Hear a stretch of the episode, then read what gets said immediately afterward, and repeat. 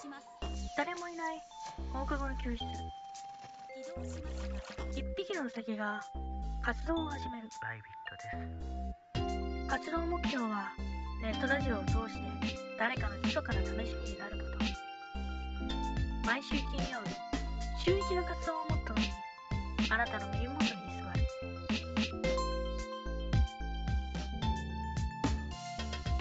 イスワリブへようこそ。イスワリブのダラダラジオ。このラジオでは取り留めのないことを話します。寝る前の時間や通勤通学、読書のお供にご活用ください。はい。えー今日もね、えーいつものことながら、毎週金曜日のラジオ配信をね、していきたいと思いますけど、えー例によってね、まあ、ちゃんと金曜日に上げれてるかなっていうのは不安なところなんですけどね。ほんま、取って出しなんですよね、今回のは。ガチで。いつもは、まあ、大抵ね、まあ、木曜日か水曜日ぐらいにはいつも撮ってるんですけど、今日は本当に金曜日の今5時半ぐらいに撮ってるんで、もしかするとちょっと間に合わない可能性があるんですけどね、まあ、日曜とかに上がったら、まあ、お察ししてくれればなと思いますけど、はい。いや、あの、ちょっとね、最近は、あの、ちょっと不安というか、ああ、なんだ、あちょっとなりましたけど、まあ不安というかね、まあ不安っていうほどでもないんですけどね、まあ担当直入に申し上げますと、3回目のワクチン接種があるんですね、近いうちに。いやね、本当に嫌だね。いや、まあ注射自体ね、あんま好きじゃないっていうか、まあ、まあ好きな人って、まああんまいないんですよね、まあ大抵ね。なんかこの間で、ちょっといたんですけどね、まああの、注射見るのが好きみたいな方は、まあそういう珍しい人種はたまにおられるんですけど、言うたってね、まあ、あのー注射なかなか嫌なわけで、まあ、もう慣れたけどね、だいぶね。もう2回されてるんだから、ファイザー。2発のファイザーを食らってるんで、まあ、あの、慣れたっちゃ慣れたんですけど、うん。まあ来週の、いつだったかな、土曜か日曜ぐらいにね、あの、注射を打ちに行くという。いやー、まああの、まあ、なんとかなるっしょと思ってるんですけど。まあ、まあ、2回、1回目、2回目ともにね、まあ、副反応っていうほどのものは言うて出なかったんですよね。まあ、僕は感覚が昔からね、ちょっと鈍いっていうのもあるんですけど、まあ、副反応薄くて、まあ、ちょっとあの、微熱っていうか、まあ、熱はまあ結構しっかり出たんですけど、でまあ、動けないってほどじゃなくて、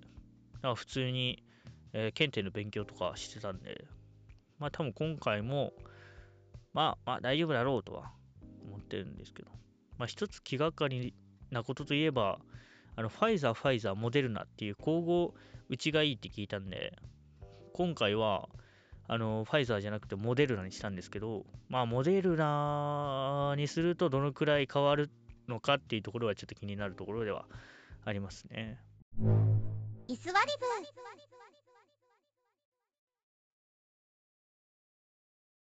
あの、最近、バンド練習と言いましてね、まあ、あの、スタジオに、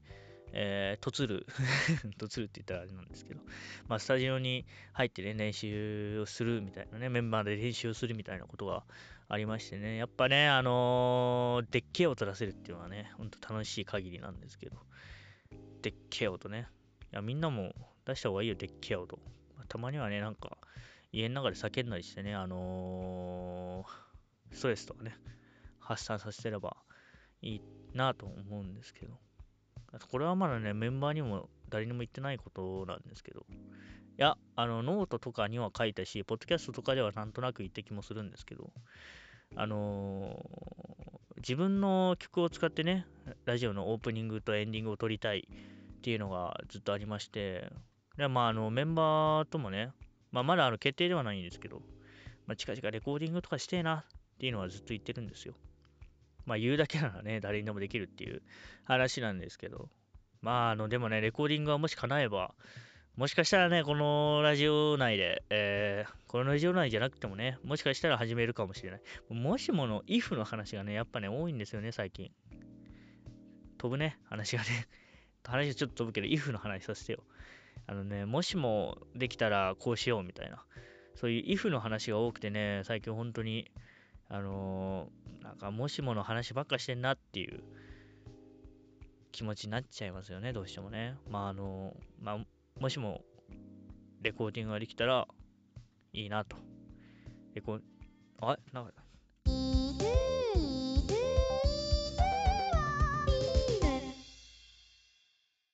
ということでね、まあちょっとあの、呼ばれちゃってね、今ちょっとあのね、荷物を取りに行ってたんですけど、まああのね、だから、あ、何の話だっけな、レコーディングがね、えー、まあ近いうちにできたらね、まあここでオープニングかエンディングかで使いたいなというところですね。じゃあまあ今日もね、張り切ってオープニングトークを終わりにして、本編の方に移っていきましょうかね。それでは、どうぞ。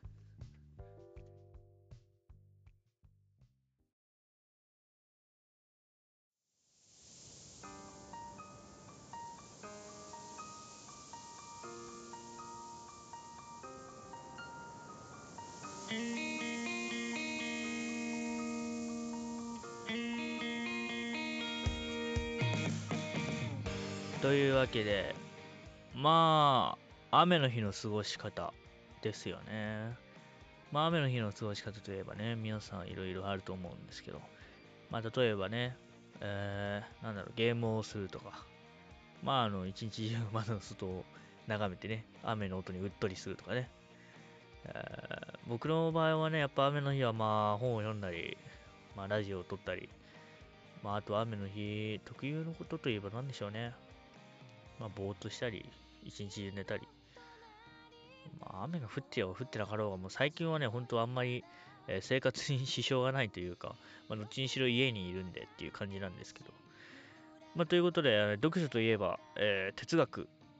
あ読書といえばってわけじゃないな。まあ、僕から言わせてみればね、まあ、読書といえば、こう哲学。え？そういうわけでもないよね。まあ、哲学の本を読んだよっていう話なんですよ、今回の話は。で哲学は哲学でも、えー西洋哲学というものをね、ちょっと、え学んでみようって言ってもね、やっぱ哲学っていうのはすごくね、ややこしくて難しい分野なんで、まあ、すごくね、あの、基本的な入門ですね、入門書を読んで、えーちょっと学んだのを、ちょっとまあ、要約に要約して、まあ、あの、最初の章だけをピックアップして紹介しようかなと。で、まあ、あのそうですね、僕にハマれば、僕がハマったなと思えば、まあ、あの第2章、第3章とね、なんだろうね、要約して、要約、そのね、もうギュッとね、要約して、だから、あの、YouTube に上がってる15分の動画を TikTok で1分で紹介するみたいな感じで、あのもうギュッとしたのを、こう、皆様に提供するっていうのもちょっとね、考えながら、えー今日はやっていきたいと思います。えーっとね、まあ、あの、読んだ本っていう、あららら読んだ本っていうのは、史上最強の哲学入門っていうものでして、まあ、史上最強の哲学入門、ヤムチャさんっていう方が、えー書かれたね、えー本なんですけど、まあ、ヤムチャっていう、ドラゴンボールに出てくるね、あの人の名前なのに、まあ、中身はバキなんですね。まあ、哲学とバキって、バキって、やっぱね、思ったよりというか、まあ、僕的には、すごく遠い存在なんですね、やっぱ。いやあの、本当に対極というか、対極なのかな？もうそれもわかんないぐらい。で、まあ僕はそもそもバキを読んだことはないんで、見たこともね、ほぼないし。だからもう、すごく、どっちも未知。でも、哲学の方がまだちょっとわかる。みたいな状態なんですね。で、そんな状態から、この本を読み始めて、でもあの、あの、中学生の時に、半分、っていうかもうほぼ、ほぼ終わりかけ ?4、4割じゃないわ。えーっとね、8割、7割、7割ぐらいは読んでたんですけど、あの、そこからサボっててね、サボっててっていうか、なんかそこでやめちゃってて、まああの、うん、長期休暇に入ってから、まあ、改めて読み直してみようということで、え西洋哲学編の史上最強哲学入門っていうのを、えー読みました。で、その要約をね、今からしていこうと思います。だから2回説明した？もしかして。まあ、いっかまあ、いっかいいのか？僕は、まあ、今回は西洋哲学編なんですけど、史上最強の哲学入門東洋哲学編っていうのもありまして、まあ、こちらも同じ、えー、バキの体裁をとってね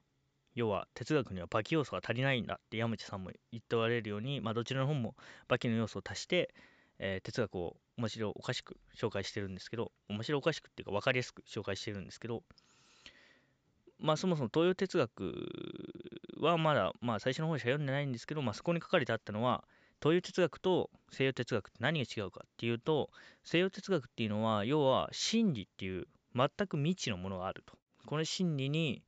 到達するためにみんなで考えていこうぜっていうのが西洋哲学なんですね。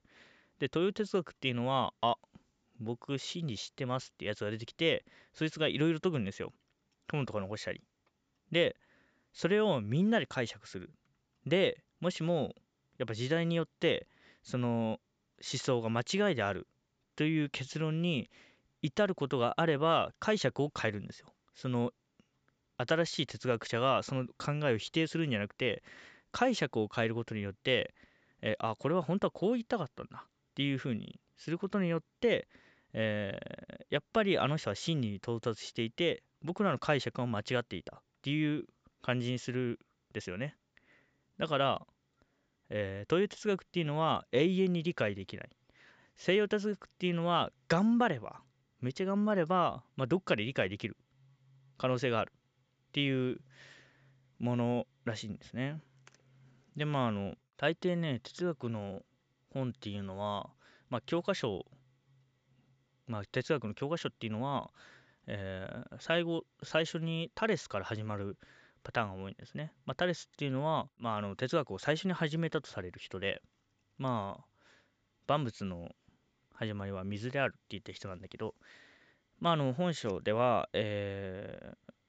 まああの3ラウンドに分かれてて まあこれもねバキ風にね。で1ラウンド目が真理に対する真理。真理の真理。で2ラウンド目がえーえーななんだっけ神様の真理。で3ラウンドあ社会の真理か。ん？合ってる？あ国家の真理。国家の真理3ラウンド目が神様の真理っていう風に3つのラウンドに分かれてるんだけど、まあ、今回は第1ラウンドだけ、えー手短にねふーっと、えー紹介していきたいと思います.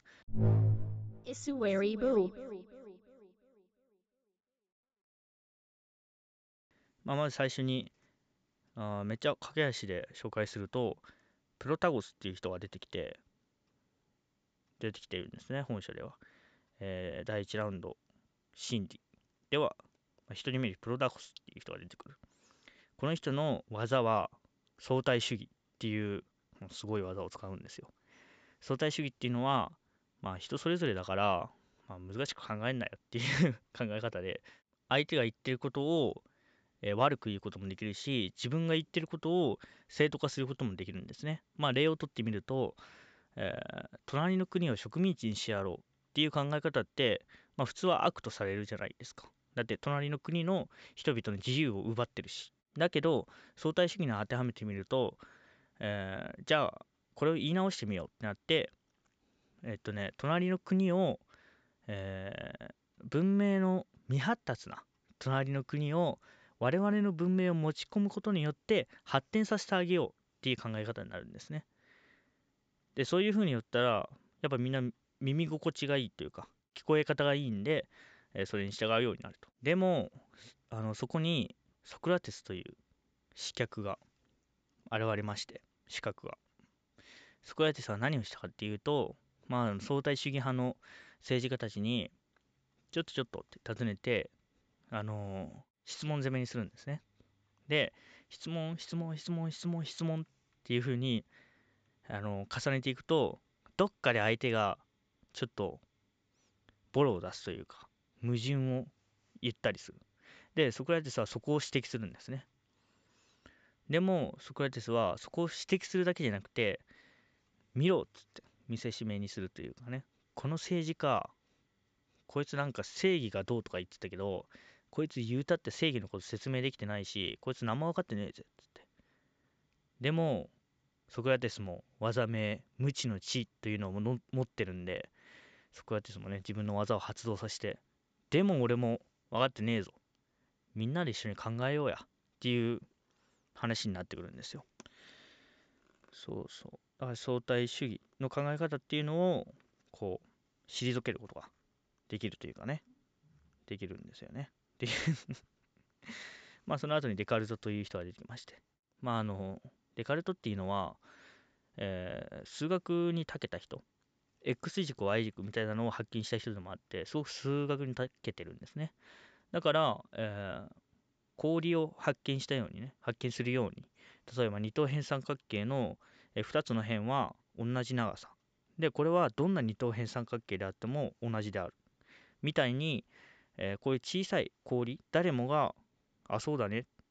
て言うしかないような確かなものを発見することによって、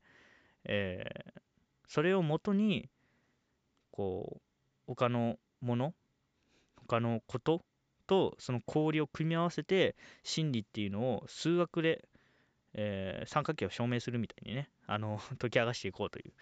そういう考え方をしてだからまあ言ったらこう一つ疑いようのないものを見つけようってなった時に、まあ、その疑いようのないものっていうのを拾い上げるのはやっぱ難しいと。だから全てを捨てるっていう選択をしたんですね。要はあの全てを疑って疑って疑ってふるいにかけることによって、えーただ一つの真実っていうのを見つける。まあ、えー砂漠で時計を落とした時にその時計を探しに行くよりももしもね砂漠全体を持ち上げてそれをふるいにかけれたらそっちの方がやっぱ時計が見つかる可能性っていうのは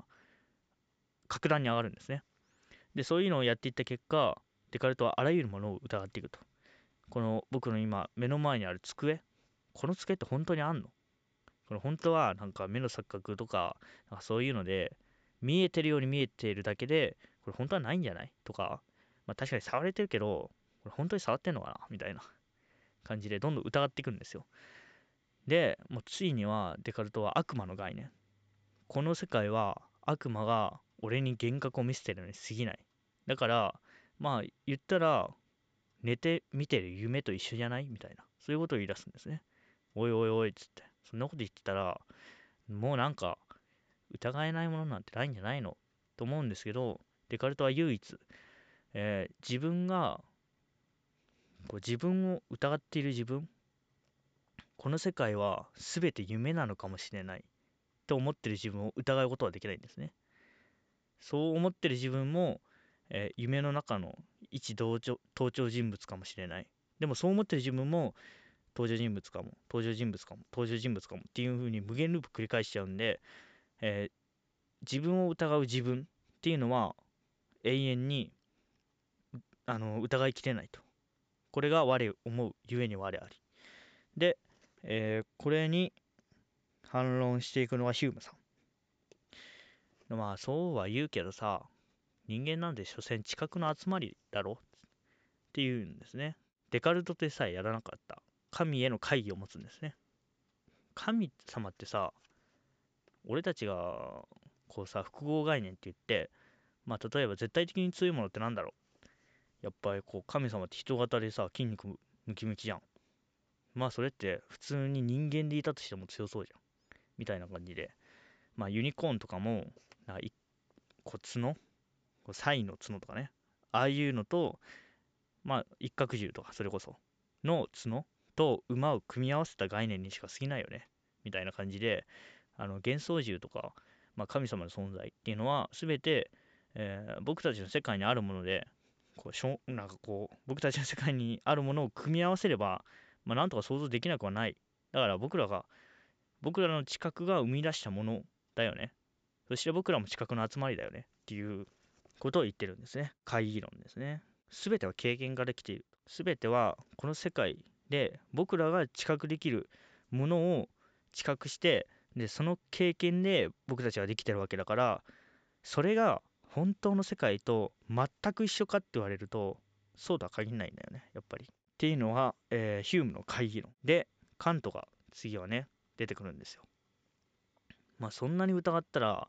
あじゃあ俺らは何をどうすればいいんだってなるんですけどじゃあ真理なんてないの？つって。本当の姿を見れないんだったら真理なんて到達できないんじゃない？って思うんですけどカントという人が出てきてね。人には人特有の知覚の仕方があるよ。それは空間と時間だ。って言うんですね。まあ昔僕国語の授業かなんかで空間の反対は時間って言われて全然釈然としなかったんですけど。まあこういうことなんですね。人には人特有の知覚の仕方があって空間と時間があると。でこの逆に言えば空間と時間からはみ出してるものって人って知覚できないよね。みたいな話で、えーこの一定の形式があるからこそ人は分かるんですね。そのものを知覚できるというか。だからヒュームの、えー言ったことに一番当てはまらないことって何かっていうと学問なんですね。例えば数学の、えー公式とか数学の公式とかってまああのみんな理解できるじゃん。言うて。でもみんながこうなんていうのかな経験したかって言えば、まあ、そもそも数学って概念をこう操って、えーまあ、数字とかでこうね操って やってるようなもんだからまああのね。だからまあそうですよね。ややこしくなってきたな。まああのだからみんなは同じことを知覚してるわけじゃないのに学問っていう一定の形式を持ったものをみんながまあ大多数の人は理解できる。そういうのを見ていくとじゃあなんでそんなことができるの？って僕たちは経験したものしか知覚え知覚して経験したものしかわからないはずなのになんで共通の学問とか共通の認識の仕方っていうのがあるんだろう？っていうのを考えたんですね。だから人には人特有の知覚の仕方があるよっていう話ですね。まあそれと同様にイソギンチャクとかにはイソギンチャクの知覚の仕方がある。だからイソギンチャクの、えー世界観では、えーイソギンチャクってなんか上しか見てないんですよね。だから世界は平面だと思ってるかもしれない。で餌とかもなんかしっかり見える必要ないからまあ青色はちょっとあんまり美味しくない。赤色はまあ餌だから食べるみたいなそういう世界を2種類の色と平面で見ているかもしれない。で僕らはそれを指さして笑うけど笑ったとしても、えー僕らの世界だって3次元で時間と空間があってってって言ってもうわ何言ってんのそんな。お前らがバカにしてるイソギンチャクとあんま変わんないじゃんって僕らの外の世界の宇宙人がね急に指さして笑ってきても、まあ、そいったの言ってることしか理理解できないみたいな。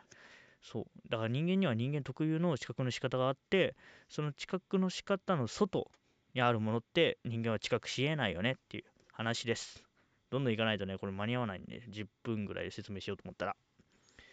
批判哲学ですねこれはね。本当の世界には到達できない。だから人間には人間特有の心理があるし、まあ、その他の動物にはその他特有の心理があるかもねっていう そういう話があるです。でヘーゲルはここで出てきます。ぬっとで心理っていうのは、まあ、人が人の手から手へ渡ることによって、えー強化されていって最終的に真理にたどり着くんだっていう考え方ですね。真理 A の人はそれを円であるとするっていうんですね。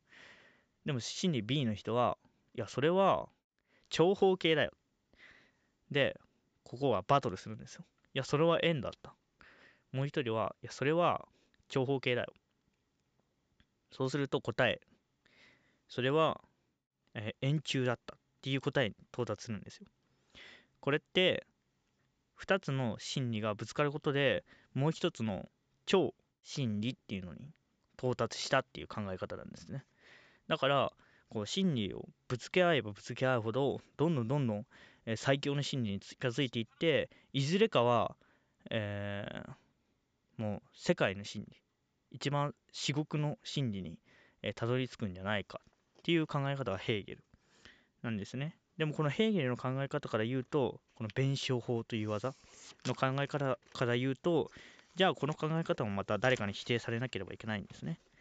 でそこでその考え方を否定したのがキルケゴール。これが実存主義という技を使います。そんなさヘーゲル君今さなんかまあ手と手を取り合ってさ、まあ、いつかは真理にたどり着けるかもねとか言ったけど、まあそんないつ来るかわからんしそんな知らんし俺だって今生きてるわけじゃん。じゃあさ俺の命を使ってまで、えー成し遂げようと思えるようなものを真理としなきゃ俺たちがここにいる意味ってなくね。そんないつか、いつかあるかもね、みたいな。そんなん俺知らんし。って言ったのがキルケゴールなんですね。大切なのは個人であると。個人主義というかね、そういう方ですね。えーで、その二人の肩をポンと叩いて、叩いて、待ってるだけではつまらんぞ。はい、サルトルですね。サルトルは、じゃあ、まあ、ヘーゲル君が言ったこともわかるし、キルケゴール君が言ったこともわかる。じゃあ、自分の手で、こう、歴史を変えていこうじゃねえかと。まあ、弁証法っていうのに、自分から参加していく。まあ、自分の中に、えー一つの真理を持って、俺はこれを信じるよ、じゃあ。みんなついてこい。これを信じる者同士集まろう。で、それを信じた者たち、真理 A を信じた者たちと、真理 B を信じた者たち、ぶつかり合って、超真理見つけていこうぜっていうのが、まあ、サルトルの考え方。やっぱみんな何か信じよう。どうせ人生暇でしょ。そうしないと。っていう考え方ですね。まあ、平たく言えばね。自由の刑に処されているっていう有名な言葉がありますけど。何をしてもいい状態になってるから、何か信じてみようや。みたいなね。で、レヴィストロース。これは、えーサルトル君と、まあ、かつてすごくね、仲のいい友達だったんだけど、絶交してまで、えー互いの意見を主張し合ったという。社会には、社会はただ一つの方向に向かうんじゃないよって。サルトル君は、今さ、みんなでこう、力を合わせてみたいな。まあ、要は、えーまあ、最悪な政治っていうのはどんどんね、革命を起こしてね、打破して、まあ、僕たちで国を作っていこう、みたいな。どんどんどんどんいい方向に進んでいこうよ、僕たちの力で。まあ、実際にサルトルが、えーこういうことを言い出して、この思想が広め広まってからは、まあ、各地でね、結構学生運動っていうか、革命的なことが、えー多く起こって、盛んに行われていたらしいんですけど。で、レヴィストロースは、まあ、あの、そんなサルトル君に向かって、まあまあまあ、ちょっと、社会はただ一つの方向に進むんじゃないんだよと。えーただ一つの真理に向かうわけじゃなくて、たくさんの、えー真理、社会の集団っていうのがあって、まあ、それぞれのその社会の集団に、えーそれぞれの真理があるんだ。あの民族見てみろよ。彼らにも彼らの社会があるじゃないか。これを認めてくれよっていうふうに言ったのが、えレヴィストロース。構造主義ですね。えーまあ、サルトルの技はアンガー10万だったんですけど、えーレヴィストロースは構造主義。えー社会、まあ、サルトルは個人が社会を変えていくっていう方向だったんだけど、まあ、要は個人が先にあって、その個人が、えー社会を作っていくっていう考え方だったんだけど、レヴィストロースっていうのは社会が先であると。で、個人っていうのはその社会の中での際に過ぎないっていう風な言い方をしたんですね。で、その次が、デュイ。デュイは、どんな人だったかな？えー信仰を重んじ、その後理性を重んじてきた哲学だが、哲学者だが、えーもはや人にまともな理性などありはしないっていうことが分かってしまったんですね。まあ、それはたくさんの戦争とか、まあ、そういうのを経験したことによって、まあ、なんか、人間って世界ぶっ壊しまくってるし、排気ガスいっぱい出すし、なんか理性でどうにかなるとか言ってたけど、それどうなんって言い出したのがデュイ。で、ゆえに結論の出ない問題もあると。まあ理性を働かせても、まあ、結論の出ない問題っていうのはいっぱいある。だから、デュイは思い出したぞ。使えるか使えないかっていうのに、えー焦点を当てるんですね。えープラグマティズムと言いますね。まあ、よくね、愛ってなんだよとか、死ぬってどういうことみたいな、そういう問いっていっぱいあるんですけど、そんなのはさ、神様っているのとかね、そんなのって考えてもしゃあないやん。だって実生活においてそんなことって使えないし、まあ、それが分かったところで、どうこうできないじゃん。だからさ、僕たちの生活で使えること、使えるものを真理と呼ぼうよっていうのがデューイ。で、デューイは、それがたとえ嘘でもいいっていうんですね。それがたとえ嘘であっても、それが使えればそれを真理と呼んでいい。道徳なんかはそうですよね、えーでレヴィナス、えーこの人はですねまあ結構悲劇的な人だったと思うんですけどあの突然私が消失しても世界は何事もなく機能していく。そのことがたまらなく怖いっていう人なんですね。でまああの他者が恐ろしいこれはサルトルも同じようなことを、えーかつて言っててまあ他人とは地獄のことだっていう言葉があるんですけど、えー他者論では、えー自分では理解しがたい人々ものとかでとかって、えーまあやばい。もうやばい。もう俺の語彙力がどんどんなくなってる。まあちょっと書いてあることを読むと自分では理解しがたい他者は学問に対しても有効であると。まあこれは簡単に言うとえっとね、えー不確定性原理ということがありましてこれは物理学における限界と言われてますね。で物理学あ違う物理粒子学か。ん？粒子物理学？どちらだっけ？でえっとね例えばちっちゃい粒子を観測するときに粒子がちっちゃくなればちっちゃくなるほどどんどん観測できなくなってついにその限界が、えー発令されてしまったっていうものでまああの簡単に言うとその粒子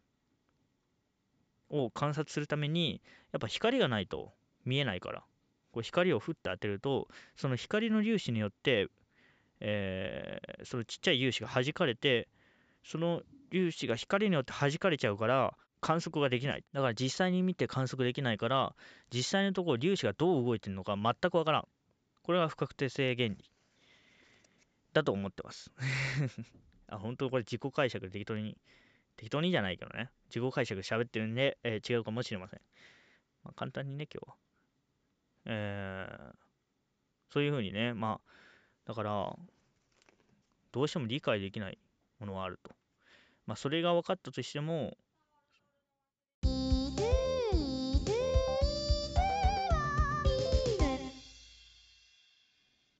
簡単に言えばこう限界に際限がない。永遠にこうその限界を突破してもその外に限界がまたある。って感じで、まあ、永遠に、えー最高の場所に到達できないと。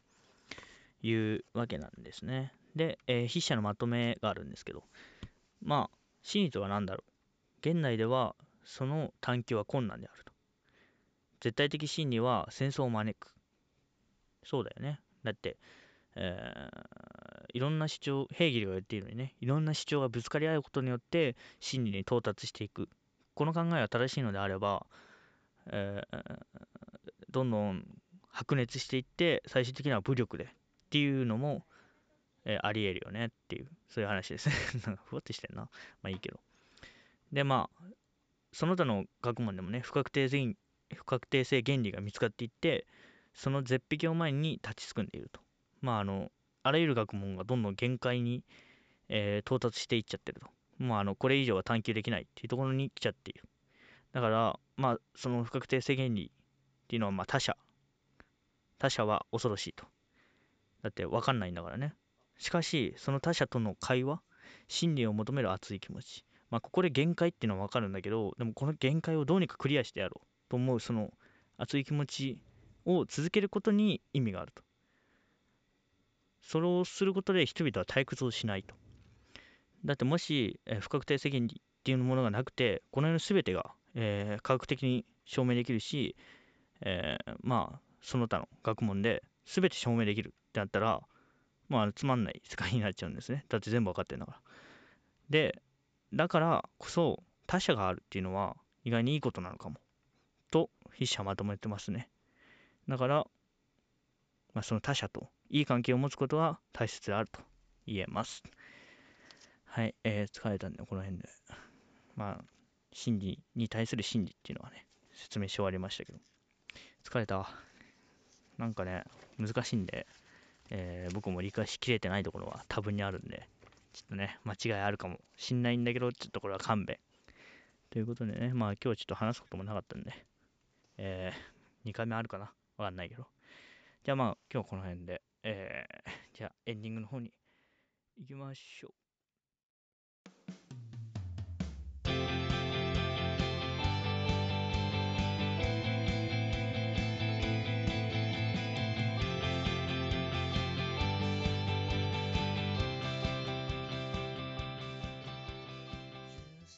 エンディングというわけでね、まあ今日はちょっと、えー本編の方がね、まあ多少長くはなると思うんですけど、というわけでね、まあエンディングはちょっとね、軽めに短く済ませてね、おしまいにしようと思うんですけど、まあ最近タコピーの現在という漫画を見まして、えーまあ完結はしてないんで、まだ途中なんですけど、まあ救いがなくて最高という、まああの最、最高、最悪な漫画になってますね。もう胸クソエンドなのかなと思ってね、あのードキドキしながら見てますけど。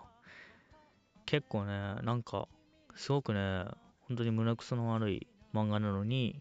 なんかね、絵がキラキラしてるというか、主人公もね、やっぱ小学生の設定なんで、結構ね、なんだろう、完全に悪落ちしてないですよね。完全には落ちてない。うん。から、なんか救いがあるように見えるんだけど、でもその純粋さがゆえに、やっぱ見えない。救いはないんじゃないか。っていう、そういう話になってて、まあ、あの、ちょっと見てほしいな。これはちょっと、一言では説明できないんですよね。まあ、どんな創作物もそうなんですけど。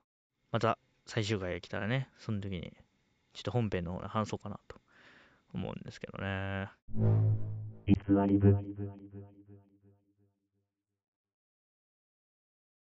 限界しりとりに、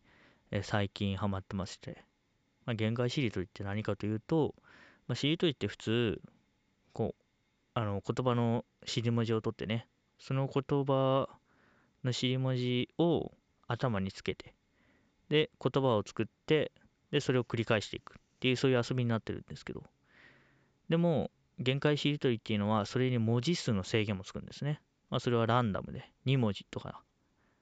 8文字とかね、多一番多いのは多分8文字プラスになってるんですけど。で、まあ、そんな限界しりとりでね。で、簡単な言葉がね、やっぱ意外とね、出てこないんですよね。難しい言葉で探そうとしちゃってね、意外と出てこないっていうのと、あと文字数はね、やっぱ7とか6あたりが意外にむずいんですね。まあ、あの、8プラス以上、8以上ってなったら、えー、まあ割と、まあ長い言葉を言えばいいだけですから、まあ、なんとかなったりするんですけど、7、6あたりがやっぱ難しい。なかなかね、日頃から文字数をカウントして言葉を紡いでないんで、まあ難しくはなりますよね。そもそものしりとりもね、時間制時間制限もね、限界しりとりはあるんですけど、時間制限をつけたら結構難しくなるんですけど、まあ今日はその辺で、えー今日の部活は終わり。それではまた。さよなら。